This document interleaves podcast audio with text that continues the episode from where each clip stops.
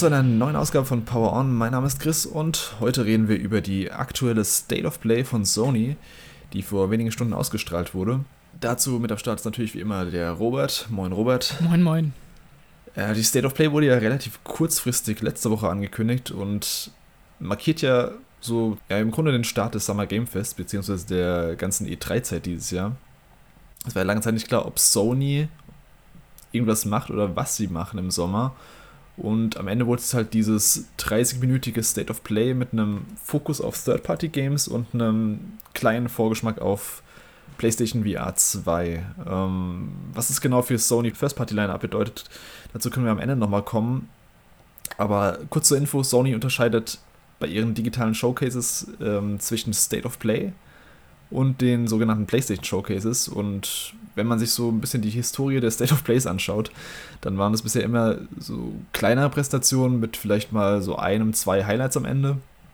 Während die PS Showcase, äh, Showcase dann schon die deutlich, ja, wichtigeren und größeren Konferenzen war und die eher so in die Richtung der früheren E3-Pressekonferenzen gingen.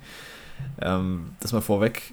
Deswegen, hattest du irgendwelche Erwartungen an die State of Play äh, heute Nacht oder bist du da komplett voreingenommen rangegangen? Äh, nee, Erwartungen hatte ich eigentlich gar keine. Ich habe nur gehofft, dass nicht zu viel äh, PlayStation VR-Kram kommt. Mhm. Aber ansonsten war ich da eigentlich ganz unvoreingenommen. Ich habe mich echt überraschen lassen und ja, fand es auch auf jeden Fall gut insgesamt kann ich eigentlich zustimmen. Es war eine ziemlich gute, ich würde sogar sagen, es war die beste State of Play bisher, die Sony hatte. Mhm. Also jetzt, wie gesagt, von den, diesem PlayStation Showcase mal abgesehen, das ja ein anderes Format ist. Ähm, die hat ein starkes, starken Anfang, starken Ende, starkes Ende und kaum Filler, finde ich. Es gab so ein, zwei Titel, die jetzt nicht drin hätten sein müssen, wenn es an mir ging, aber dazu können wir ja gleich mal kommen. Mhm. Also gestartet haben wir lustigerweise direkt mit einem Datum, den 24. März 2023 wo man zuerst nicht wusste, was ist das jetzt genau. Ähm, man hat so Musik gehört mit so Gitarren, also akustischem Gitarrensound und hätte man zuerst denken können, okay, vielleicht ist das Last of Us Remake. Ja, das habe ich auch gedacht. Ähm, auch von der Farbgebung sah es so ähnlich aus. Ja, und dann wurde relativ schnell klar, dass es Resident Evil 4 Remake ist, als dann diese Buchstaben reinkamen. Ähm, weiteres Remake von Resident Evil nach 2 und 3 wird es so im ähnlichen Stil sein, zumindest wirkt es so bisher. Äh, ich habe den vierten Teil leider kaum bis gar nicht gespielt bisher. Ich habe früher mal auf der PS3, glaube ich, in der HD-Umsetzung ein bisschen angespielt, aber deswegen kann ich dazu gar nicht viel sagen, was da jetzt groß neu ist, beziehungsweise was, was groß verbessert wurde. Also natürlich die Optik. ähm, hast du da irgendwelche Erfahrungen mit, mit, mit Resi 4? Ja, ich habe es auch gespielt, aber auch nie zu Ende. Also ich erinnere mich auch dran, dass ich das früh zur 360-Zeit irgendwie mal gespielt habe, aber ähm, da auch irgendwo in diesem Schloss, was glaube ich nach diesem, nach diesem Dorf in Spanien ähm, kommt, also quasi so das zweite große Level, da bin ich irgendwo hängen geblieben. Hm. Und ähm, habe es deshalb nie zu Ende gespielt. Und ich habe es jetzt kürzlich, also so vor einem knappen halben Jahr, nochmal äh, ausprobiert in dieser HD-Collection, in dieser Remaster-Version aber da bin ich auch nicht länger als eine halbe Stunde dabei geblieben. Also da war, mal die, war mir die Story und, also nicht die Story, aber die Steuerung vor allem war mir zu altbacken insgesamt. Also diese, diese Panzersteuerung, die das noch hat, das war dann echt ein Krampf. Mhm. Und ähm, da dachte ich mir auch, ja, okay, der vierte Teil wird bestimmt auch bald geremaked und dann warte ich lieber darauf, bevor ich mich jetzt da irgendwie noch durchquäle. Ja, Resi 4 gilt ja immer so als der, also Meilenstein in der, in der Reihe, der so ein bisschen den Umbruch von einem Survival-Horror-Aspekt zum mehr actionreichen Gameplay ähm, geprägt hat. Aber wenn du sagst, das, das alte Game fühlt sich inzwischen schon so ein bisschen altbacken an, dann ja, ist auf jeden Fall gut, dass die jetzt ein Remake bringen. Ich, ich wollte es auch immer mal nachholen. Deswegen, äh, ich werde es mir auf jeden Fall anschauen. Ich werde es auf jeden Fall mir markieren im März. Mhm. Auch traditionell wieder März. Ist schon, also, die haben angefangen mit Resi 7 vor ein paar Jahren, das im März kam. Dann, oh, Anfang des Jahres besser gesagt. Dann Resi, Resi 8, Resi 2 und Resi 3 Remake. Mhm.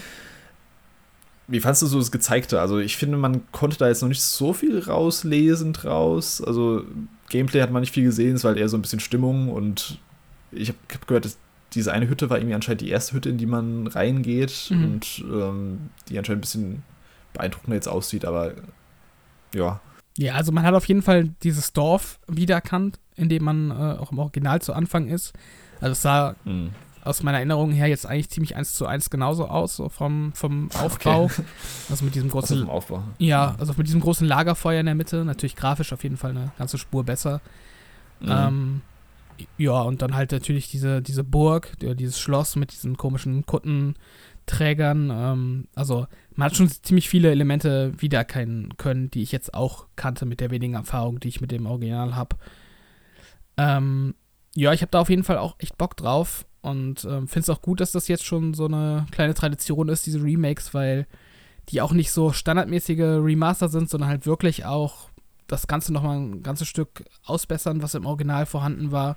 Von daher habe ich ja. da gar kein Problem mit. Ich habe ein bisschen Sorge, dass das Anfang des Jahres äh, ein bisschen viel Horrorkram wird, weil ähm, da noch einiges drumherum erscheint, was auch in, in dem Genre angesiedelt ist. Also ich denke da eben an äh, Callisto-Protokoll, wo wir nachher noch drauf zu sprechen kommen. Das kommt ja im Dezember. Mhm. Ich meine, im Januar soll das Dead Space Remake kommen und dann wäre halt genau, im, ja. im März schon äh, Resident Evil. Also das wird echt äh, so, ein, so ein richtiges äh, Aufeinanderfolgen von so krassen Horrortiteln. Also ob man dann da noch Stimmt, Bock drauf hat, ja. aber ja, auf jeden Fall. Irgendwann werde ich es auf jeden Fall spielen. Stimmt, da ist eine Menge Horrorkram Anfang nächstes Jahr oder Ende, Ende dieses Jahr auch noch. Aber freut mich, weil äh, Horror war eine Zeit lang echt weg vom Fenster, so gefühlt. Und jetzt mhm. kommt irgendwie so im, vor allem so im AAA-Bereich, es war ja eine Zeit lang Hauptsache so Indie-Horror. Ähm, ja, freut mich auf jeden Fall, dass das jetzt wieder so einen kleinen Aufschwung erlebt. Ähm, ja, wie gesagt, es war, war, ein ziemlich guter Start. Das ist ein ja, hochkarätiger Titel zum Starten. Das ist ein AAA-Remake. Wie schon gesagt, das ist halt kein normales Remaster oder Standard-Remake, wie man es von anderen Games kennt, sondern die, die buttern da echt schon viel rein immer und verbessern eine Menge. Mhm. Deswegen, ich glaube, das wird ganz cool. Ich glaube, richtig interessant wird es dann mit, äh, mit Resident Evil 5, falls sie das noch remaken, weil da gab es, glaube ah. ich, schon ein paar mehr so Kritiken am Gameplay als jetzt noch bei den, bei den bisherigen äh, Remakes, also, in der, also Kritiken an der Ursprungsfassung. Da bin ich gespannt, wie sie Resident Evil 5 dann äh, auf ein neues Level heben, aber das ist ja dann fürs, für die Zukunft. Glaubst du, sie remaken ähm, 5, weil das ist ja dann PS, der erste PS3-Titel dann? Also ich, ich finde, das macht schon Sinn, dass sie da jetzt, äh, dass sie da jetzt weitermachen. Ich meine, solange die Spieler sich verkaufen und da Interesse dran ist, mhm. kann ich mir das schon vorstellen. Bin mal gespannt, weil davon gibt es ja auch schon HD-Remaster und ob das jetzt so viel krasser aussieht. Äh, ich glaube, Resi 5 ist auch nicht so einer der beliebtesten Teile. mhm. Aber deswegen ja mal schauen. Also nicht, der Vierer ist halt so ein, so ein Meilenstein in der Videospielgeschichte für viele. Deswegen war es eigentlich nur eine Frage Zeit, bis da auch nochmal ein Remake kommt. Ähm, dann können wir weitergehen. Dann gab es so einen kleinen PSVR 2-Block. PSVR 2 soll ja, ja, es wurde angekündigt, dass es Ende dieses Jahr oder Anfang nächstes Jahr kommen soll. Ich glaube, ich glaub 2023 steht jetzt fest, dass PlayStation VR 2 erscheinen soll. Da wurde jetzt angekündigt, dass Resident Evil Village auch für PSVR 2 kommt, wie schon Teil 7 für den ersten Teil damals, äh, für das erste PSVR. Gibt leider noch kein Datum. Also wahrscheinlich irgendwann nächstes Jahr, ob das zum Launch kommt oder nicht. Ist auf jeden Fall eine coole Sache. Ähm, haben ja viele sich damals beklagt, dass, dass der, das Village nicht für PSVR erscheint. Lag wahrscheinlich auch so ein bisschen an technischen Gründen, dass das irgendwie nicht mehr so viel Sinn, Sinn gemacht hätte, für die alte, alte VR-Headset da was zu entwickeln. Auf jeden Fall eine gute Sache, weil das kam ja ziemlich gut an, der siebte Teil damals für PSVR trotz der, trotz der Technik. Also, das mochten viele ziemlich gern. Mhm. Hast du, hast du Resi mal gespielt äh, im, im, PSVR, also den siebten Teil? Nee, gar nicht. Ich habe auch noch nie selber eine VR-Brille besessen. Deshalb ist das mhm. alles an mir ein bisschen vorbeigegangen. Aber ja, generell finde ich das eigentlich eine ganz coole Sache, dass sie sich da die Mühe machen und das noch nachträglich liefern. Ich habe nur ein bisschen die Sorge, dass das ähm, doch ein bisschen zu spät kommt, weil ich glaube, viele Leute, die halt Interesse an Resident Evil Village haben, die haben es dann eh schon zum Launch gespielt und kennen dann halt auch so diese Momente, die dann äh, ja einen erschrecken sollen oder mhm. diese ganzen Horrorbeats halt. Und ja, ob das dann im VR nochmal wirkt, wenn man es schon kennt, weiß ich nicht. Also bisschen schwierig. Ja, bin ich auch mal gespannt. Aber das Gute ist ja, es soll ja auch noch ein DLC zu Resi Village kommen, der erst letztes Jahr angekündigt wurde, zu dem jetzt nichts gesagt wurde, komischerweise. Hätte ich auch erwartet, dass man dazu was erfährt. Mhm. Ähm, da hat man zumindest da ein bisschen neuen Content dann. Ja, das stimmt. Ähm, das ist wie gesagt ganz nett. Dann haben wir noch ein weiteres Zombie-Spiel, The Walking Dead Saints and Sinners 2, Chapter 2, Retribution. Ist auch so ein PSVR-Zombie-Schnetzelei. Der erste Teil kam relativ gut an, wenn ich mich recht erinnere. Irgendwas im 70er-Bereich, Metacritic, was eigentlich für so einen PSVR-Titel und so eine Lizenzversoftung schon ganz ordentlich ist. Soll Ende 2022 für PSVR kommen und 2023 dann für PSVR 2. Da habe ich gar nicht so viel zu sagen. Also wie gesagt, so ein Zombie-Schnetzelei. Mhm. Keine Ahnung, ob ich mir das mal anschauen werde. Vielleicht, wenn es irgendwann ein PS Plus ist oder so, keine Ahnung. Dann haben wir noch No Man's Sky. Das bekommt auch ein PSVR 2 Update. Da gibt es jetzt noch kein Datum zu. Ich glaube, No Man's Sky hat schon PSVR, äh, nicht PSVR, aber Virtual Reality Support. Ich glaube, für Valve, also für HTC Vive. Bin mir gerade nicht ganz sicher. Aber das gibt es auf jeden Fall schon so ein bisschen. Doch, meine ich auch. Das hat irgendeine, irgendeine VR-Unterstützung. Ist das nicht sogar in, äh, auf PlayStation äh, VR schon erhältlich? Kann sein, kann sein. Also ich bin da gar nicht so krass drin irgendwie, seit ich meine PSVR-Brille verkauft habe. Mhm. Und es kam, glaube ich, auch ziemlich spät dann, wenn, also wenn das Update kam. Ja. Oder ob es nur so ein Modus ist, ob es das ganze Spiel ist, das weiß ich gerade gar nicht. Deswegen, auf jeden Fall, No Man's Sky soll für PSVR 2 als komplettes Spiel in VR verfügbar sein dann. Die bringen ja auch voll viele Updates. Also seit wann ist es rauskommt, 2015 oder 16, mhm. No Man's Sky. Ja, irgendwie also, so. Die haben echt einen richtig krassen Weg hingelegt, muss man auch sagen. Ja, auch vor. Einen großen Mega-Flop zum, zum ja, so, so, so ein Liebling, Lieblingsspiel für viele. Mhm. Also. Auch in so einer hohen Frequenz. Also ich bin echt immer überrascht, dass so alle, gefühlt alle paar Wochen, aber wahrscheinlich so alle zwei Monate oder so, gibt es irgendwie wieder so ein neues Update. Also ja. echt eine hohe Frequenz auch an Updates. Das ist echt cool. Hast du was mitbekommen, dass äh, also der Entwickler Hello Games und dieser Sean Murray, der der Director ist, mhm. der hat schon gemeint, sein, das nächste Spiel wird noch ambitionierter als No Man's Sky. oh je. Das können, ja. kündigen sie dann hoffentlich erst an, äh, wenn es fertig ist dafür. Ja, und versprechen hoffentlich keine Features, die erst irgendwie fünf Jahre später reinkommen ins Spiel. Dann hatten wir noch Horizon Call of the Mountain. Das ist der PSVR 2 Ableger von, also zur Horizon-Reihe. Mhm. Wird auch von Guerilla Games direkt entwickelt. Und ja, was macht man da? Also man, man hat eben die Welt von Horizon und wird wahrscheinlich so ein bisschen rumklettern.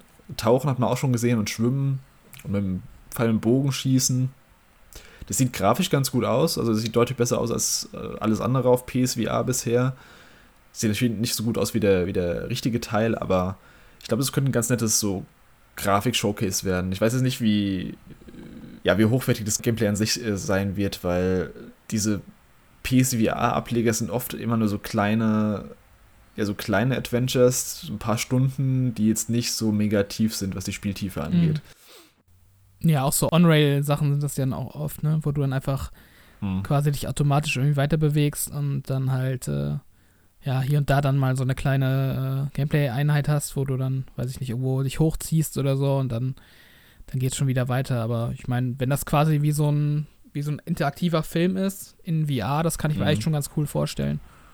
Da bin ich auch, auch mal gespannt, wie, also wie interaktiv das wird. Oder ob das, wie, wie du schon gesagt hast, so eher so On-Rails wird. Ähm, weil sie haben auch angekündigt, es gibt dazu noch so einen Modus, der sich irgendwie ähm, immersive Flussfahrt nennt, okay. wo man quasi in so, einem, in so einem Boot sitzt und durch die Welt äh, des Spiels gefahren wird und dann so die Panoramen bestaunen kann, wahrscheinlich so Jurassic Park-like. Hm. Ähm, was auch ganz cool sein kann, so als, äh, ja, so ein bisschen so, eine, so eine, wie in so einem Freizeitpark, so eine Attraktion, in die man, in die man einsteigt und dann quasi so ein bisschen berieseln lässt von dem Ganzen. Mhm. Mit den riesen Dinosauriern könnte es ja auch ganz beeindruckend aussehen und so. Also, ja, das könnte ganz nett werden. Wann es erscheint, weiß man leider nicht. Ähm, gab es auch kein Datum zu. Ähm, das war schon mit dem PSVR-Blog. Dann hatten wir ein kurzes Update zu Marvel Spider-Man. Das kommt jetzt auch für PC am 12. August. Also die Spider-Man Remastered-Version von Insomniac Games. Und im Herbst soll dann auch Miles Morales folgen. Das ist der Nachfolger, das Nachfolger-Spin-Off. Ja, ist eine nette Sache und ich hätte es nicht gedacht, dass es dass Spider-Man direkt auf PC kommt, also mhm. vor allem vor Bloodborne und so noch. Als sie im PS Showcase angekündigt haben, ah, jetzt haben wir einen PlayStation-Liebling, der auf PC kommt. Da dachte ich so, ja, Bloodborne kommt endlich auf PC. Ja. Aber nope, Spider-Man, okay. Ist ja schon mit vielleicht sogar die größte Marke, die die PlayStation momentan hat äh, für ihre Konsole. Mhm. Hat sie über 30 Millionen Mal verkauft, was heftig ist.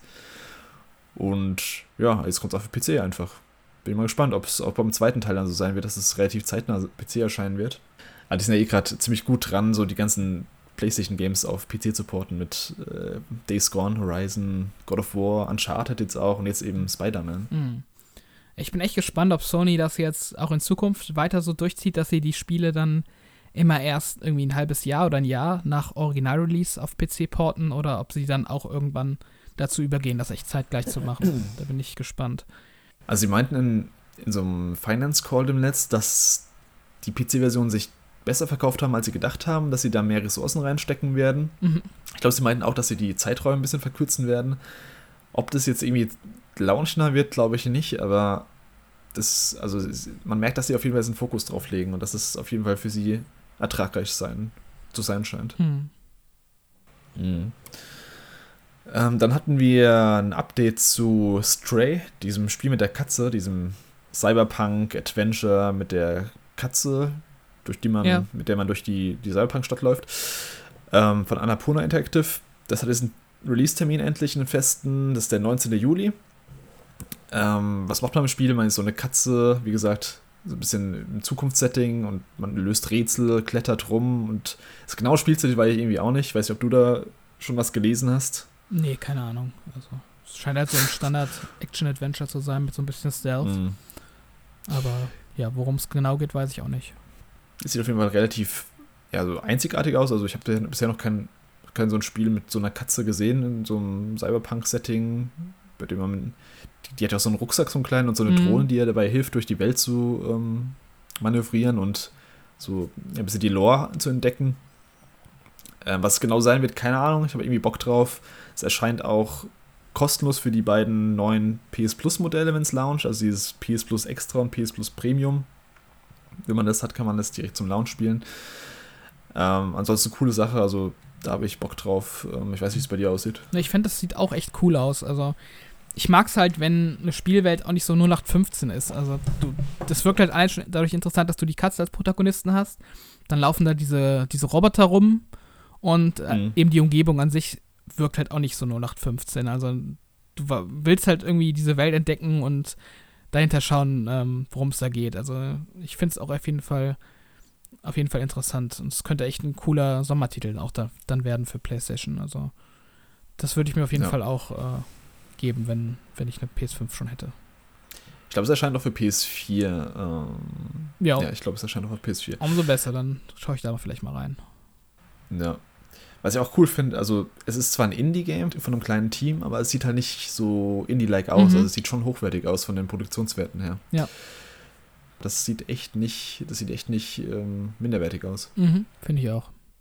Dann hatten wir erstes Gameplay-Material zu Callisto Protocol, hast du vorhin schon erwähnt. Mhm. Das ist die neue IP der, von ein paar ehemaligen äh, Dead Space-Machern. Und ja, ist im Grunde auch wieder Dead Space, so ein Survival-Space-Horror das auch noch dieses Jahr erscheint, soll am 2. Dezember noch erscheinen. Hat jetzt auch, glaube ich, diesen Monat eine Cover-Story bei Game Informer. Also wird wahrscheinlich noch eine Menge, äh, Menge interessante Details bei rauskommen, kommenden Wochen. Und ja, ich fand, das sah, das sah auch ziemlich gut aus. Also es sah schön brutal und hart aus. Das sah auch nicht zu, zu hektisch aus. Also man hat so ein bisschen das Gunplay gesehen, das wirkt sehr wuchtig. Du hast im Vorgespräch gemeint, dass es so dein Most Wanted jetzt ist aus diesem Jahr. Mhm also von den Spielen, die ein festes Datum haben ähm, für dieses Jahr, würde ich das auf jeden mhm. Fall behaupten. Also ich mag halt Dead Space total gerne und ähm, ja, also ich finde, es gibt halt relativ wenig wirklich gute so Third-Person-Shooter momentan. Also generell äh, so dieses, auch mit so ein bisschen Härte, wie du schon sagtest, das ist halt im Moment irgendwie relativ wenig. Also es, es kommen halt so ein paar Sachen, die sind dann ganz nett, so Sniper Elite zuletzt und so. Aber halt so richtig gute, krass inszenierte ähm, Third-Person-Shooter, die fehlen mir halt so ein bisschen. Da gab es irgendwie auf der, mm. auf der letzten ähm, Konsolengeneration oder halt auch auf der 360 PS3-Generation gab es davon gefühlt deutlich mehr. Und das ist halt schon so mit mein Lieblingsgenre. Und dementsprechend habe ich da auf jeden Fall Bock drauf. Mich hat es nur überrascht, wie stark sich das ähm, auf Dead Space bezieht. Also die Laufanimation von dem Hauptcharakter ist irgendwie genau die gleiche, habe ich das Gefühl. Also der, der läuft so leicht, leicht vornüber gebeugt in, in, in, in so einer Kauerhaltung. Das sieht halt wirklich genauso aus wie Dead Space. Dann hat es auch dieses, ähm, diese Lebensleiste so im Nacken, wie du halt bei Dead Space über der Wirbelsäule diese, diese Lebensleiste hattest. Also mhm. super viele ähm, Bezüge darauf. Ich bin halt noch ein bisschen skeptisch, weil das Studio halt komplett neu gegründet wurde. Und ähm, ja, man weiß ja nicht so genau, äh, wie es sich spielt, ob es dann auch sich genauso gut spielt, wie es, wie es aussieht, aber so alles in allem habe ich da auf jeden Fall richtig Bock drauf. Man hat auch so ein bisschen so die Necromorph-Varianten gesehen des Spiels. Mhm. Ich weiß nicht, wie die hier heißen, aber auch so ziemlich brutale, fiese Viecher. Da habe ich auch Bock drauf, die, die zu killen. Ja. ähm, ansonsten, ja, ich bin auch mal gespannt. Also, wann wurde es angekündigt? Letztes Jahr zum Game Awards? Mhm. Ich meine. Oder war es vorletztes Jahr? Ich, ja, das ist schon relativ ähm, früh dann, dass es rauskommt. Also ich hätte nicht erwartet, dass es so dieses Jahr noch erscheint, wenn die, wenn es ein neues Studio ist. Jetzt schon ein Datum für Dezember. Ja. Also es ist schon krass. Also das Gameplay an sich hat man, hat man noch nicht so viel gesehen. Es waren eher solche, ja, ich sag mal, von der Kameraperspektive ein bisschen veränderte Shots. Also wie, wie genau sich es als Game steuert, muss man halt dann sehen. Mhm. Könnte halt sein, wenn es irgendwie nicht das größte Budget hatte. Er hat, dass es ein bisschen clunky wirkt, aber das ist halt alles Spekulation momentan. Das müssen wir dann mal abwarten. Äh, kleine Randnotiz hier noch, das war ja am Anfang geplant, so als Teil des PUBG-Universums zu sein. Ich weiß nicht, ob es in der Zukunft oder in der Vergangenheit spielen sollte. Das wurde auch getroppt, hat der Game Director vor kurzem gemeint ja, das kann man mal so mitnehmen. Also, keine Ahnung, was es eh sollte mit diesem PUBG-Universum. Mhm. Es wurde, ich glaube, gefundet von Tencent oder, nee, nicht von, ach, keine Ahnung, von, irgendeinem, von irgendeiner großen Firma. Ja, ich, ich habe vorhin mal nachgeguckt, tatsächlich, ähm, so. wie genau das mit PUBG zusammenhängt. Also, das Studio, was das jetzt entwickelt, das heißt ähm, Striking Distance Studios. Mhm. Und das ist ähm, Teil, also es ist kein Indie-Studio, sondern das ist ein Teil von einem Publisher namens Crafton. K-R-A-F-T-O-N. Das ist ein äh, Publisher aus Südkorea. Und denen gehört halt auch diese PUBG-Studios, die ähm, ja, eben PUBG entwickelt haben. Und sonst ziemlich viel ähm, Kram, den ich nicht kenne. Also so, so Mobile Games äh, Developer. Mm. Aber halt unter anderem auch relativ frisch seit Oktober 21 Unknown Worlds Entertainment. Die haben Subnautica zum Beispiel gemacht. Also es ist scheinbar so ein südkoreanischer Publisher, der halt gerade so ein bisschen im Aufbau ist und sich eigentlich schon, ja, zwei ganz nette Studios auf jeden Fall gesichert hat. Also Subnautica ist ja auch eine ziemlich coole Reihe. PUBG ist ein gutes Spiel und jetzt äh, Striking mhm. Distance Studios. Also da bin ich echt gespannt, was dann von denen noch so kommt. Ob die jetzt äh, sich guten Namen auch machen in der Industrie. Also bisher ist das komplett an mir vorbeigegangen, dieser Publisher und dieses ganze Gemengelage von den ähm, von dem, äh, von dem Studio und äh, dem Spiel.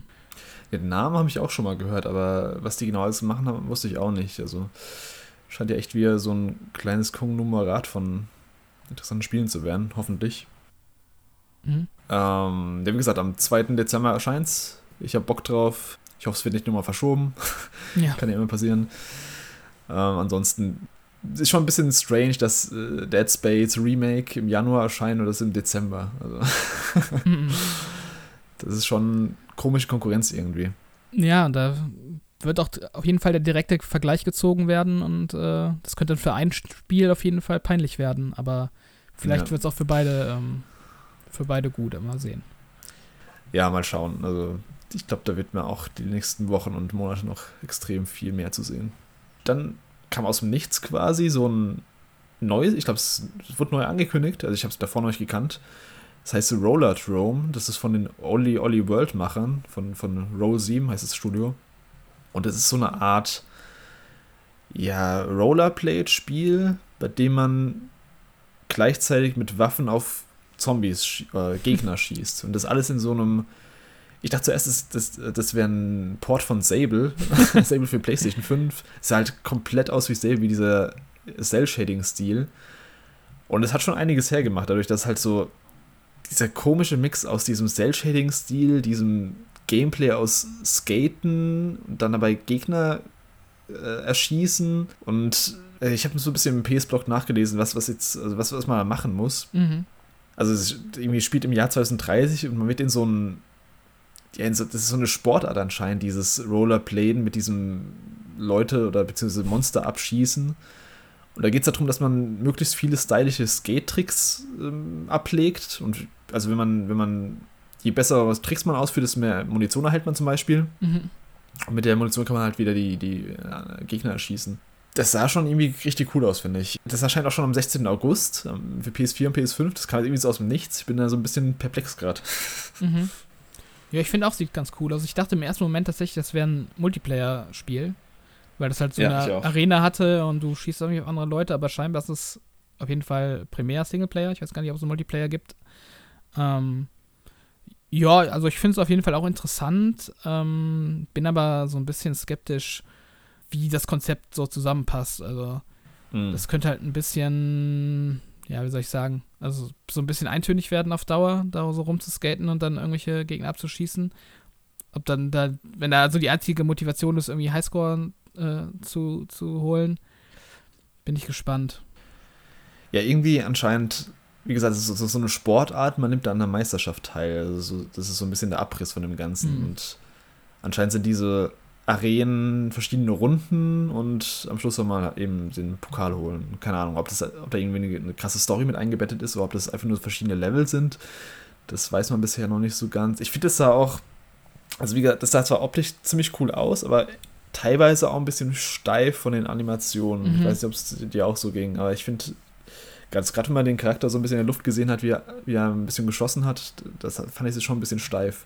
Ja. Also mal abwarten. Es ist auf jeden Fall so ein, auch wieder so ein einzigartiges Konzept. Also sowas habe ich eigentlich noch nie gesehen. Das ist auf jeden Fall immer eine coole Sache, wenn, wenn nicht so 0815-Kram äh, gemacht wird, sondern halt auch optisch und halt auch spielerisch irgendwie so neue, neue Sachen gewagt werden. Das finde ich immer prinzipiell erstmal gut. Aber ja, ob es dann letztendlich auch, wie gesagt, gut zusammenpasst und auf Dauer Spaß macht, da bin ich noch ein bisschen äh, vorsichtig auf jeden Fall.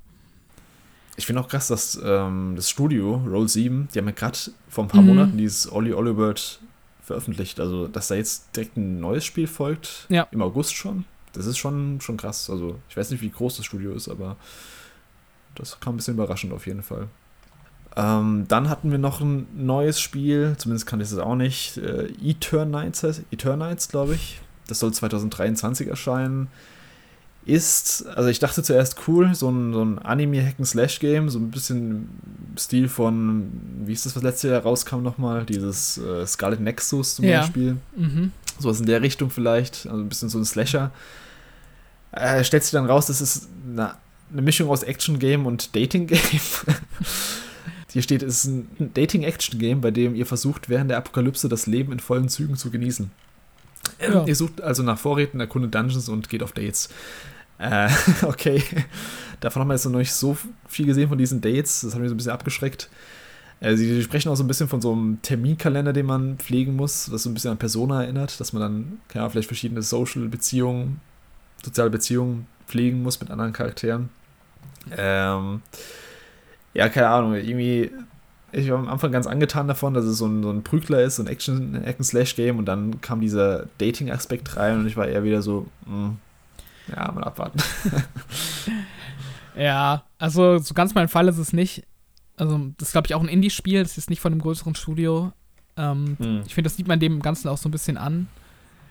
Äh, insgesamt so von den Animationen her und so. Aber ähm, ja, das könnte halt so ein, so ein nettes kleines Spielchen werden. Ich weiß nicht, ob ich das jetzt wirklich spielen würde, weil auch so dieser Dating- Sim-Aspekt, das ist auch so ein Genre, was mich noch nie gereizt hat. Also ich verstehe auch ehrlich gesagt nicht so richtig, ja. äh, was der Sinn davon ist. Also ist es einfach nur so, dass man sich da irgendwie reinfantasiert oder so. Ich, ich, ich, ich weiß halt nicht, ich habe da gar keinen Bezug zu. Ähm, mhm. Deshalb würde mich da auch der, der, der Action-Anteil auf jeden Fall eher reizen, aber wie, wie die Anteile da verteilt sind, das weiß man dann natürlich dann auch noch nicht. Ob das jetzt irgendwie 80% Action ist und 20% Dating-Sim oder halt wirklich 50-50. Ähm, das wäre für mich auch noch so ein Faktor, äh, der entscheidet, ob ich das Spiel irgendwann mal spiele, aber insgesamt finde ich, ist es auf jeden Fall auch irgendwie ein lustiges Konzept, das irgendwie so zu verknüpfen. Mhm. Auch, auch nicht jetzt sowas, was man jeden Tag irgendwie in einem Trailer als Ankündigung sieht. Von daher finde ich das auch im Prinzip keine schlechte Ankündigung. Also das wird sicher seine, seine Fans finden. Das kommt anscheinend auch von einem Studio, das, ähm, also ein Debüttitel von einem Studio, von einem neuen, deswegen auch mal abwarten, ob das was wird, so als Debüttitel. Mhm. Aber wie gesagt, das, das Konzept finde ich auch ganz lustig, aber wäre, glaube ich, eher so ein Titel, den ich mal spiele, wenn der irgendwo in einem Abo-Modell drin ist. Oder in, ja. Ja. Mal schauen. Dann hatten wir erstes Gameplay zu Street Fighter 6. Ich wusste zuerst übrigens auch nicht, was das, als, als der Trailer angefangen hat, mit diesem, es war auch wieder so ein bisschen Cyberpunk-mäßig, diese, diese Stadt, die man da sieht. Ähm, wenn man sich ein bisschen besser auskennt im Street Fighter-Universum, hätte man wahrscheinlich sofort die, die Clues erkennen können mit den ganzen Bannern und Werbetafeln und sowas, dass es mhm. Street Fighter ist. Ich, ich, wusste, ich wusste erst nicht. ähm, ja, ist halt ein neues Street Fighter. Ich kann da gar nicht so viel zu sagen. Neues Fighting Game. Der hat einen lustigen Rap-Song Rap gehabt äh, im Trailer. Mhm. Äh, Rio sieht ein bisschen aus wie so ein Boss jetzt mit seinem Bart. Das kann ich noch, das kann ich noch äh, anfügen. Und ansonsten ja, ich bin nicht deep in dem in Street Fighter drin, deswegen kann ich da so inhaltlich nicht so viel zu sagen. Mhm. Ja, also ich bin jetzt auch kein Fighting Game Experte. Ich verfolge das so ein bisschen am Rande. Also wenn, wenn ich mal irgendwie auf Twitch oder so mitbekomme, dass da, dass da irgendwie ein Turnier ist oder so, dann kann es schon mal sein, dass ich mir davon ein paar, paar Minuten anschaue. Deshalb, ähm, so der ganz große Experte bin ich eben auch nicht. Ähm, ich weiß, dass auf jeden Fall bei Street Fighter 5 so ein bisschen die Community gespalten wurde ähm, bezüglich so ein paar so, so Mechaniken, die da neu eingeführt wurden. Da gab es diesen V-Trigger, mhm. der dann, äh, ich glaube, der hat, das war quasi so eine Leiste oder so eine, so eine Mechanik, die sich aufgefüllt hat, wenn du ähm, quasi gut warst oder eben schlecht, dann hat sich die aufgefüllt und dann konntest du dann so Special mhm. Moves mit aus, auslösen. Und mhm. äh, so wie ich das mitbekommen habe, hat das halt so ein bisschen zu Balancing-Problemen gef geführt. Ähm, und äh, hat dann auch so ein bisschen, ähm, ja, schlecht sein so ein bisschen belohnt, weil sich dadurch dieser V-Trigger aufgefüllt hat. Und das hat wohl ziemlich viele Leute an, angepisst. Ähm, okay. Und ich glaube, das ist jetzt aus Street Fighter 6 raus. Ähm, ja, insgesamt fand ich, sah es aber ganz cool aus, auf optisch, also so ein bisschen realistischerer Stil von den Charakteren her als noch in, in 5. Und hat daher auch ein bisschen was hergemacht, finde ich optisch. Ähm, ja, also ich, ich bin jetzt nicht so derjenige, der das sich selber kaufen würde und spielen würde. Ich bin dann schon eher der Zuschauer. Dementsprechend äh, habe ich jetzt nicht so eine krasse Vorfreude drauf. Ich finde es ganz cool, dass es für Xbox wieder erscheint, nachdem Teil 5 ja Xbox äh, komplett geskippt hat. Ach, es erscheint für Xbox, habe ich gar nicht mitbekommen. Mhm, genau, das kommt auch für Xbox. Die Frage ist halt noch so ein bisschen, ob es äh, Crossplay hat. Dazu habe ich noch gar nichts ge gefunden. Ich habe das vorhin mal googeln wollen. Ähm, wenn das kein Crossplay hat, dann ist die Xbox-Variante halt fast schon irrelevant. Weil, ähm, ja, also gerade so bei, bei Fighting Games, bei Street Fighter ist halt eigentlich so die Meta, dass man das auf, äh, dass man das auf PlayStation spielt. Und ähm, dementsprechend, also wenn man dann halt wirklich so ein, so ein, so ein Fighting-Game-Fan ist, der, äh, der da wirklich so richtig einsteigen will und halt auch so sein Können beweisen will in, in Ranked-Matches online und so, dann musst du halt quasi die PlayStation-Variante spielen, weil da halt alle Leute drauf spielen, die halt irgendwie Anspruch haben und dementsprechend äh, finde ich äh, scheitert äh, oder steht der Erfolg von äh, von der Xbox-Version damit, ob es Crossplay gibt oder nicht. Aber ja, mal abwarten. Ja, auch so generell für ähm, ja, wenn man, wenn man ein Fighting Game spielen will, also auch wenn man neu anfängt, mhm. ist halt eine große Community, eine große Userbase ist halt schon ziemlich wichtig, dass du erstens gegen Leute spielst und zweitens nicht nur gegen die mega mhm. super krassen Pros an, ankämpfst im Online-Match. Ja, stimmt. Das ist ja so bei Street Fighter aktuell zum Beispiel so, wenn du reingehst. Ich hab's, ich hab's mal kurz gespielt, da, da bist du halt äh, zwei Sekunden fertig gemacht, weil da nur die, die Mega-Pros spielen, die ja seit fünf Jahren zocken mhm. und nichts anderes zocken. Deswegen, wenn es Crossplay hätte, wäre schon auf jeden Fall ein Vorteil. Auch mit PC und sowas dann hoffentlich. Erscheint ja auch für PS4 noch. Ich glaube auch dann für Xbox One. Oh, ich weiß gar nicht, ob es für Xbox One noch erscheint. Habe ich jetzt gar nicht gelesen. Könnte sein. Ich nehme es mal an, aber kein Plan, genau. Äh, auf jeden Fall, ja, so, so eine große Userbase wäre auf jeden Fall wichtig. Und ja. Erscheint 2023. Bin ich mal gespannt. Dann hatten wir noch ein kleines Update zu Tunic. Das erscheint jetzt auch für PS4 und PS5 am 27. Dezember, äh, September. Wann kam das nochmal raus? Letztes Jahr? Auch so um die Zeit für Xbox? Das kam, glaube ich, dieses Jahr. kam später Jahr. raus? Dieses Jahr kam das, glaube ich. Kam dieses Jahr erst raus? Ja, ich meine hey, so im März oder so. Ich kann da mal gerade. Ich habe schon wieder kein Zeitgefühl. Nachschauen, aber ich meine, das wäre. Tatsächlich. 16. März, ja. ja. Tatsächlich. Das kommt mir schon ewig hervor. zweieinhalb Monate. Ja, das erscheint jetzt auch, ähm, also ein halbes Jahr später dann für PS4 und PS5. Und dann wurde noch ein neues Gameplay zu einem weiteren Indie-Titel gezeigt, nämlich Seasons. Den kannte man vorher schon. Das heißt Season, A Letter to the Future. Und aus dem Trailer bin ich nicht ganz schlau geworden. Ja, ich sag's ganz ehrlich. Also, man spielt da so einen Typ mit so einer, so ein Hipster-Typ mit so einer Brille. Ich glaube, das soll eine Frau Ja, sein ich- übrigens. Ich habe den Trailer vorhin nochmal geguckt und dann hatte ich das Gefühl, das, wär, das soll eine Frau sein. Aber ich finde auch, sieht aus wie ein Mann. Ach so, okay. Äh, Keine Ahnung. Fall man spielt Person mit einer Brille und die ein bisschen hipster-like aussieht und äh, fährt, also der Stil ist ganz nett, ist so ein Comic-Style, auch wieder Cell-Shading-like ein bisschen. Und man läuft durch schöne Naturfelder und ja, keine Ahnung, was man da genau macht. Ja, ir- irgendwie läuft man rum und nimmt, äh, nimmt Töne auf von der Umgebung, so wie ich das gedeutet habe. Also du Mhm. nimmst dann irgendwie eine Sirene auf und irgendwie das Plätschern vom Regen und machst noch dazu irgendwelche Fotos. Äh, aber ja, also ich finde, ich finde, es sieht halt optisch echt schick aus. So der Stil ist ziemlich äh, cool. Also es wirkt halt echt so wie so ein Animationsfilm fast schon. Das ist Ja. auf jeden Fall cool, aber das Gameplay an sich ist halt, ja, ist halt, glaube ich, nicht meins. Das ist mir zu, zu dröge, so wie es rüberkommt und dann auch, ja, es, es will irgendwie anspruchsvoll sein in dem, was es erzählt, aber weiß ich nicht, ob das dann letztendlich auch diesem Anspruch äh, gerecht werden kann oder ob das eher so, so eine Pseudo-Tiefgründigkeit hat. Das Also es wirkt auf jeden Fall sehr azi-fazi, Mhm. so aus, von, von außen. Sie, sie schreiben auch, ähm, zum Beispiel, ich habe hier mal einen Ausschnitt aus dem PS-Blog. Was schreiben sie hier? Man hat verschiedene Geräte, jedes davon fängt einen anderen Aspekt ein. Klänge und Musik, Kunst und Architektur, Stimmen alter Leute, verschwindende religiöse Praktiken oder die Spuren längst vergangener Jahreszeiten. Eure Geräte, Geräte helfen euch dabei, anhand dieser Aspekte die zusammenhängende Kultur, Geschichte und Ökologie zu verstehen. Also, ja, was da genau erzählt wird, es wirkt halt so ein bisschen äh, Environmental Storytelling.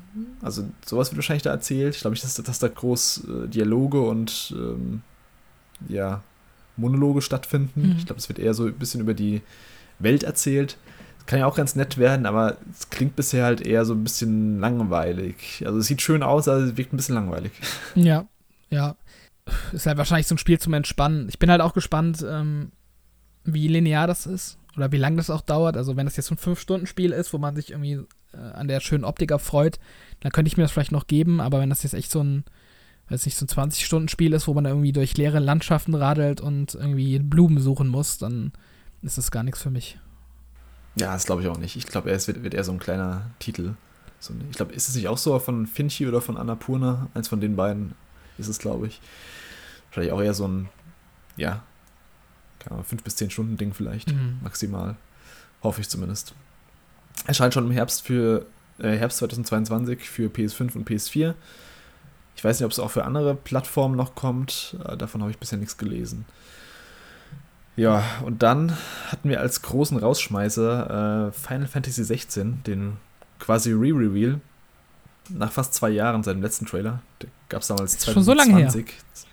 Ja, das war September 2020 zu diesem, ich habe es ja vorhin gesagt, es gibt diese PlayStation Showcases. Ja. Ähm, da wurde auch God of War Ragnarok angekündigt übrigens in dem Showcase. Ach, krass. Also sie hatten damals angekündigt, dass neue Informationen 2021 folgen sollte. Dann kam die Pandemie so ein bisschen dazwischen. Also Ende des, letzten äh, Ende des Jahres nochmal angekündigt, ja, sorry, äh, hatten doch keine Zeit, hatten, hat alles ein bisschen verschoben. Es wird neue Infos im Frühjahr geben. Ja, jetzt haben wir Frühjahr, fast schon Sommer. Und jetzt haben sie den neuen Trailer gezeigt. Mit Release-Datum, erscheint im Sommer 2023. Doch später als viele vermutet hatten. Ähm, viele hatten ja gedacht, oh, das erscheint ja noch 2022 und aber wäre dann schon ein bisschen untypisch gewesen für Final Fantasy Titel, die brauchen eigentlich immer eine Weile, bis sie rauskommen. Mhm. Mal so zum Trailer selbst. Der Trailer fokussiert sich so auf die Beschwörungsmonster im Spiel. Die kennt man ja aus alten Teilen, also sowas wie Ifrit, Shiva, Titan und Bahamut und sowas, die hier Icons heißen und die so eine ziemlich zentrale Rolle in der Story einnehmen. Das kann man sich so ein bisschen so ein bisschen vorstellen wie Attack on Titan, wenn du das gesehen hast, oder ja, vielleicht sogar eher besser mit, mit Naruto vergleichen, wenn du Naruto geschaut hast. Mit den Da Tailed gibt es ja auch verschiedene, genau, da gibt verschiedene Nationen und jede Nation hat so einen Tailed Beast quasi. Und das ist ja, ist ja ziemlich ähnlich. Also es gibt diese, ja, wie gesagt, diese, diese Icons, also Shiva, Ifrit und sowas, bei der jede Nation einen eigenen davon hat und jede Nation behandelt äh, dieses Icon anders. Also in einer Nation ist das Icon so ein, so ein adliger Typ, in der anderen ist es einfach nur so eine Kriegsmaschine, in der anderen werden sie verachtet zum Beispiel. Mhm. Also es, die verschiedenen Kulturen gehen ja anders mit diesen Viechern um und das Interessante ist eben, dass diese Icons keine, ja, keine Monster sind, also keine Monster an sich sind, sondern dass normale Leute sich in die verwandeln können. Also das ist halt schon so, so Naruto-like mhm. eigentlich, dass, dass sie sich an diese riesen Viecher verwandeln, diese riesen Kriegsmaschinen quasi. Finde ich ganz cool, dass es mal zentraler Teil der Story wird. Oft waren sie ja eher nur so, ja schon fast ohne Kontext gewesene Beschwörungen in manchen Final Fantasies, also in sieben zum Beispiel. Da, da, da findest du einfach diese, diese Materia-Kugel und dann kannst du dann irgendwie Ifrit beschwören. Aber das ist irgendwie kein Story-Kontext zu dem zum Beispiel. Mhm. Mal so ein paar Dinge, die mir aufgefallen sind. Also es scheint komplett Open World zu sein. Ich habe jetzt noch ein paar Screenshots gesehen, die ziemlich cool aussahen mit anderen, anderen Umgebungen und sowas. Ich hatte im Vorfeld vermutet, dass es eher so zonenbasiert wird. Also nicht komplett Open World, weil das ist immer ein bisschen schwierig, so eine Open World dann so zu designen, dass es nicht komplett leer wirkt in einer Welt, die jetzt nicht wie bei Elden Ring zum Beispiel komplett ausgestorben ist. Deswegen, also man hat, man hat aber schon gesehen, es gibt Städte, es gibt, äh, es gibt zig Städte, es gibt irgendwie ganz viele Kirchen, Orte und sowas. Es gibt da so eine Weltkarte, die, die schon veröffentlicht wurde.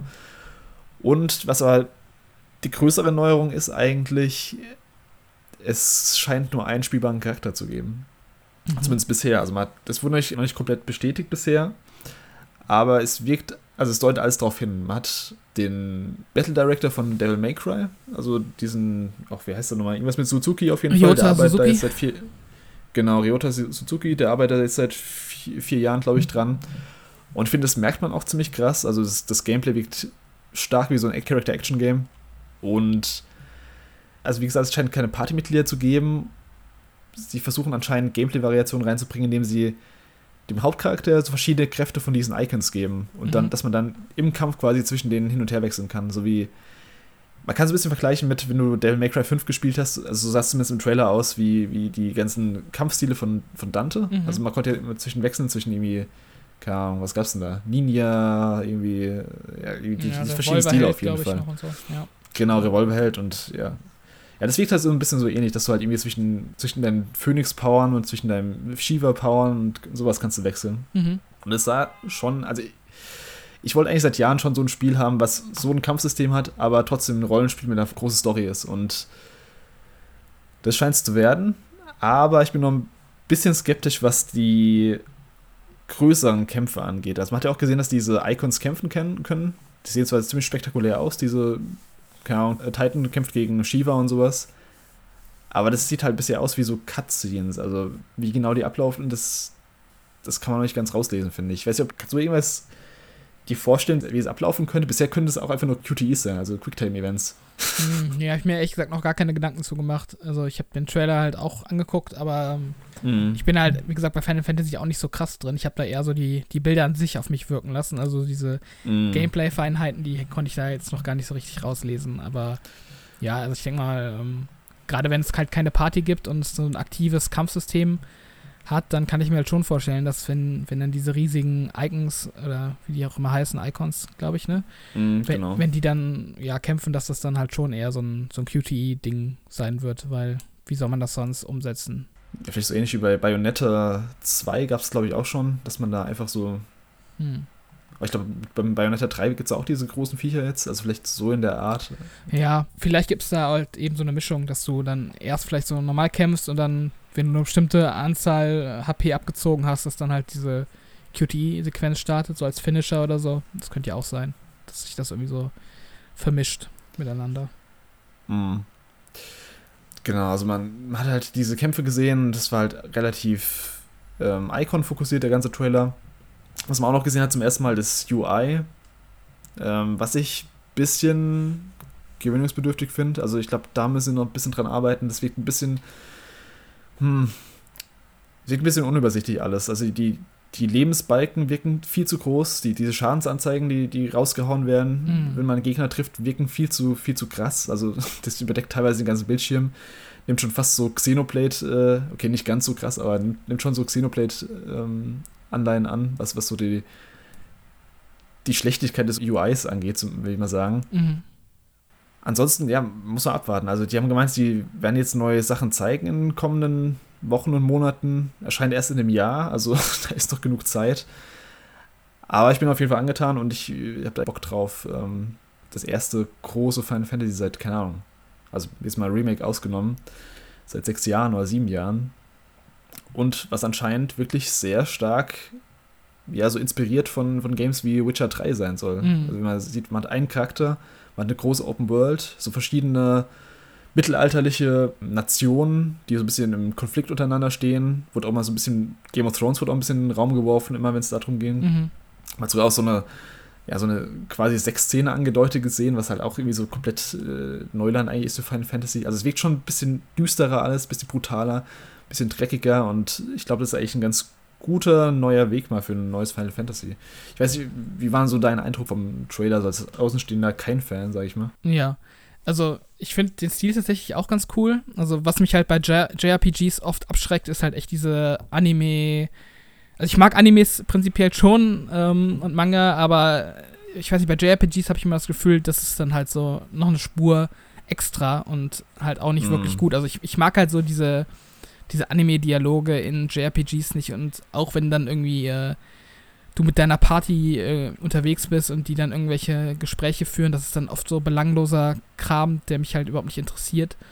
Ähm, ja, und too much meistens irgendwie. Also die reden dann einfach irgendwie so Kram, der halt komplett uninteressant ist und ja. so over the top meistens auch irgendwie. Ja. Dann, dann kommen so komische Reaktionen, wo du denkst, hey, wieso, wieso schreit die jetzt so rum oder uh, what the fuck? Ja. Wieso hat er jetzt irgendwie blau-grüne Haare, die irgendwie Genau. Ja, also genau, also ja, das ist halt sowas, was ich halt, ich weiß nicht, ich mag das halt einfach nicht. Das ist für mich, äh, ist halt nicht so die Art Story, die ich gerne habe. Und ähm, mhm. ja, dadurch ist es hier so ein bisschen, ähm, wie soll ich jetzt sagen, das ist halt nicht so. Ein bisschen geerdeter. Ja, geerdeter und halt ähm, prinzipiell finde ich halt auch so so eine mittel, leicht mittelalterliche Setting und mit irgendwelchen Königshäusern, die sich gegenseitig bekriegen, da kann man halt schon viel, viel mitmachen. Und äh, halt auch interessante Stories erzählen. Ähm, aber halt, ja, so, so, ein Vergleich wie mit Witcher ähm, und Game of Thrones, das ist natürlich auch eine gewisse Hürde, die man dann sich selber mm. aufstellt, ob es dann auch so eine Qualität erreicht, also von, von, von der erzählerischen Ebene her. Ähm, das muss das Spiel dann auf jeden Fall auch liefern. Also wenn das jetzt irgendwie langweilig wird oder unoriginell, dann ist es halt auch, auch nicht besonders gut. Aber ja, so insgesamt finde ich das auf jeden Fall ziemlich interessant und äh, auch, dass man, wie gesagt, auch alleine unterwegs ist als Charakter, das finde ich auch auf jeden Fall positiv. Also da habe ich gar kein Problem mit. Ja, ich auch nicht. Also man wird ja bestimmt trotzdem irgendwelche NPC-Companions ab und zu treffen oder so oder keine Ahnung, unterstützt werden. Also, aber ich habe jetzt gegen so einen reinen Single, also Singleplayer in Anführungszeichen von, im Gegensatz zu partybasierenden Spielen, habe ich jetzt irgendwie auch nichts. Im Gegenteil sogar, man könnte sogar also man hat sogar mehr Möglichkeiten, den, das, das Kampfsystem ein bisschen feiner zu, ein bisschen feiner zu gestalten für den einen Charakter. Mhm. Jetzt bei Final Fantasy VII Remake zum Beispiel, du musst halt irgendwie das Kampfsystem für sieben verschiedene Kampfstile so ausrichten, weißt du? Und hier kannst du alles auf diesen einen Charakter auslegen. Mhm. Sie meinten auch schon vor ein, zwei Jahren oder so, dass es einen krass großen Skillbaum geben wird und sowas. Also man hat auch so ein paar, paar Fähigkeiten von ihm schon gesehen. Das wirkt alles schon extrem stylisch und hochgeschwindigkeitsmäßig, sag ich mal. Mhm. Ähm, da bin ich mal gespannt, was, was da noch kommt. Also, die müssen es noch ein bisschen erklären, wie es genau abläuft. Äh, ich habe ja gemeint, es wirkt so ein bisschen wie Devil May Cry 5 von. Ja, nicht nur vom Style her, sondern auch von der, von der Mechanik her, dass man verschiedene Stile wechseln kann. Oder dass man, man hat auch so, so Balken gesehen, die sich aufladen, wodurch man dann irgendwie anscheinend diese Icons rufen kann. Man selbst ist ja anscheinend auch ein Icon, also äh, ist auf jeden Fall spannend, was, was da noch gezeigt wird. Und ähm, ja, ich, äh, ich freue mich drauf. Auch wenn es erst nächstes Jahr ist. Hm, ja, kann ich auf jeden Fall nachvollziehen. Also finde ich auf jeden Fall super interessant auch das Spiel. Also wie das mhm. jetzt letztendlich sich dann äh, alles noch ausgestalten wird. Da, das werde ich auf jeden Fall auch verfolgen. Und war auf jeden Fall ein ziemlich guter Rausschmeißer für die State of Play. Also sie hat einen richtig guten Opener mit Resi 4 Remake und äh, jetzt einen Closer mit Final Fantasy 16. So mit die zwei größten Marken aus Japan eigentlich. Mhm das war schon ein ziemlich gutes State of Play, finde ich, so auf Third-Party-Ebene. Es gab, wie gesagt, kaum Filler-Material. Ich finde dieses, ja, vielleicht dieses Eternites oder dieses, ja, der vielleicht nur Eternites, das war so ein bisschen, hm, okay. Aber sonst fand ich eigentlich jedes Game in der State of Play irgendwo ganz ansprechend. Also oh, hat zumindest irgendwas gehabt. Mhm. Ja, also es war kein 0815 Gramm dabei, nicht irgendwelche Sportspiele oder so, die man äh, schon 100.000 Mal gesehen hat, also keine, keine Maddens oder irgendwie so ein Kram, mhm. sondern halt echt, äh, ja, eigentlich hochwertiger, also wirklich hochwertiger Third-Party-Kram oder halt dann aus dem Indie-Bereich auch so Sachen, ähm, die auf jeden Fall auch interessant aussahen, die jetzt auch nicht so allerwelts Indie-Games waren. Also es war viel guter ja. Kram dabei und ich habe auch gedacht, dass einige Spiele, sowas wie Callisto-Protokoll und zum Beispiel, das habe ich auch eher ähm, bei, bei, ähm, bei Jeff Keelys ähm, Pressekonferenz mhm. erwartet, als jetzt bei einer State of Play von PlayStation. Also. Ja, vor allem nachdem das ja auf dem Game Awards angekündigt wurde, mhm. Callisto-Protokoll. Ja. Ich hoffe jetzt, dass diese Jeff Keighley-Sache nicht zu langweilig wird, weil jetzt quasi schon alle coolen, coolen Third-Party-Spiele jetzt alle schon ver verbraucht sind. Ähm, mhm. Aber ja, so State of Play hat sich auf jeden Fall gelohnt zu gucken. Auch die halbe Stunde ging super schnell rum. War super, ja. super kurzweilig. Von daher, ähm, ja, eine gute, coole Sache auf jeden Fall. Bei dem Kiele-Ding findet ja nächste Woche statt, am, ich glaube, 8. oder 9. Juni. Mhm. Muss mal schauen. Also, Sony hat jetzt halt viel vom japanischen Line-Up so ein bisschen weggenommen. Capcom, Square Enix und so. Ähm, ich glaube, da gibt es auch, da gibt's schon noch eine Menge, was sie aus dem, ja, aus dem westlichen, aus den westlichen Studios rausholen könnten. Elden Ring gibt es ja auch, ist ja auch äh, spekuliert, dass dann DLC kommt und sowas. Also so ein Kram kann ich mir gut vorstellen bei Jeff Keighley's Show. Ähm, ich habe es ja am Anfang angesprochen das war jetzt keine First-Party-Konferenz. Also man hat zwar irgendwie Spider-Man für PC jetzt gehabt und äh, ein kleines Update für Horizon Forbidden West, das irgendwie das auch New Game Plus hat und sowas. Aber es war kein, äh, keine Sony First-Party State of Play. Ist also die Frage, was haben die vor? Also was, was hat Sony noch vor? Kommt da noch was im Sommer? Oder zeigen sie vielleicht doch Sachen bei Keys Showcase dann einfach, weil sie sind ja offizieller Partner vom Summer Game Fest. Mhm. Könnte ich mir auch vorstellen, dass irgendwie so ein God of War Trailer einfach mal da getroppt wird. Weiß ich nicht. So als Highlight der Show vielleicht. Also wenn sie einen guten Deal rausgearbeitet haben, kann ich mir das schon vorstellen. Ähm, wird ja auch zum Beispiel spekuliert gerade, dass God of War so im September kommen könnte, weil da irgendwelche irgendwelches Merchandise in den Zeitraum veröffentlicht wird und wurde auch gerade geratet in Korea, also steht relativ kurz vor der Veröffentlichung. Da müsste auf jeden Fall äh, nächsten Wochen oder Monaten ja entweder eine eigene State of Play kommen oder halt zumindest irgendwie ein News Blowout, weil mhm. zu dem Game weiß man bisher auch fast noch gar nichts. Also man hat den einen Trailer halt gesehen, dass die, das Ende der God of War Nordsaga sein wird. Aber da muss auf jeden Fall was kommen und ansonsten ja, glaube ich auch, dass sie, vielleicht ist nicht im Juni oder nicht im Juli, ja, vielleicht so August, September nochmal so eine eigene, so ein eigenes PlayStation Showcase bringen, wie letztes Jahr, wo sie dann Spider-Man 2 oder das Wolverine Game oder was. Last of Us Remake wird ja auch gemunkelt, hatten wir am Anfang, wo wir dachten, das wäre mhm. Resi 4. Ja, aber so insgesamt hat Sony schon weniger ähm, Projekte angekündigt, die so in weiter Ferne kommen sollen, oder? Also mhm. weniger als Xbox. Da ist ja, Xbox sind ja irgendwie gefühlt 100 Projekte irgendwie mit CGI-Trailern angekündigt, ähm, die man in fünf Jahren dann vielleicht irgendwann mal sehen wird. Und bei Sony weiß man jetzt so bis übers nächste Jahr hinaus relativ wenig, oder?